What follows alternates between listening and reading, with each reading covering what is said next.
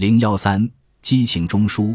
人类的杏仁核位于脑干顶部环状边缘系统底部附近，呈杏仁形状，是相互连接的组织复合体。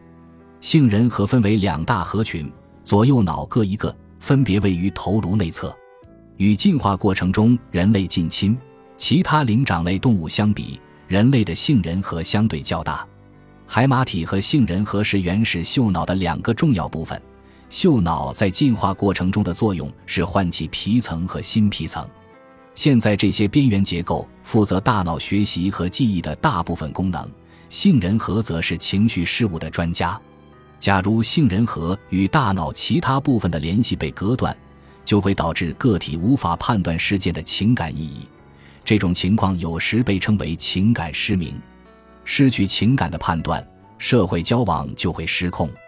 有位年轻人为了控制严重癫痫发作，通过手术去除了杏仁核。在这之后，他对人群完全失去了兴趣，宁愿独自坐着与世隔绝。尽管他的谈话能力完全没有受到影响，但他已经认不出原本亲密的朋友、亲戚，甚至他的母亲。他们因为他的冷漠痛苦不堪，他却无动于衷。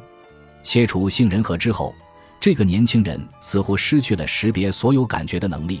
也失去了对感觉的任何感觉。杏仁核如同情绪记忆的仓库，也是意义本身的仓库。没有杏仁核的人生，相当于被剥夺了个人意义的人生。杏仁核不仅与情感有关，所有的激情也都取决于杏仁核。杏仁核被切除或受到伤害的动物，不会感到恐惧和愤怒，失去了竞争或合作的紧迫感。对于自身在社会秩序中所处的位置，也不再有任何认知，也就是说，感觉变得迟钝或消失了。流泪是人类特有的情绪信号，由杏仁核及其附近的扣带回所控制。被拥抱、抚摸或者安慰可以舒缓大脑的这个区域，使人停止哭泣。假如没有杏仁核，我们就不会流出伤感的泪水来舒缓情绪。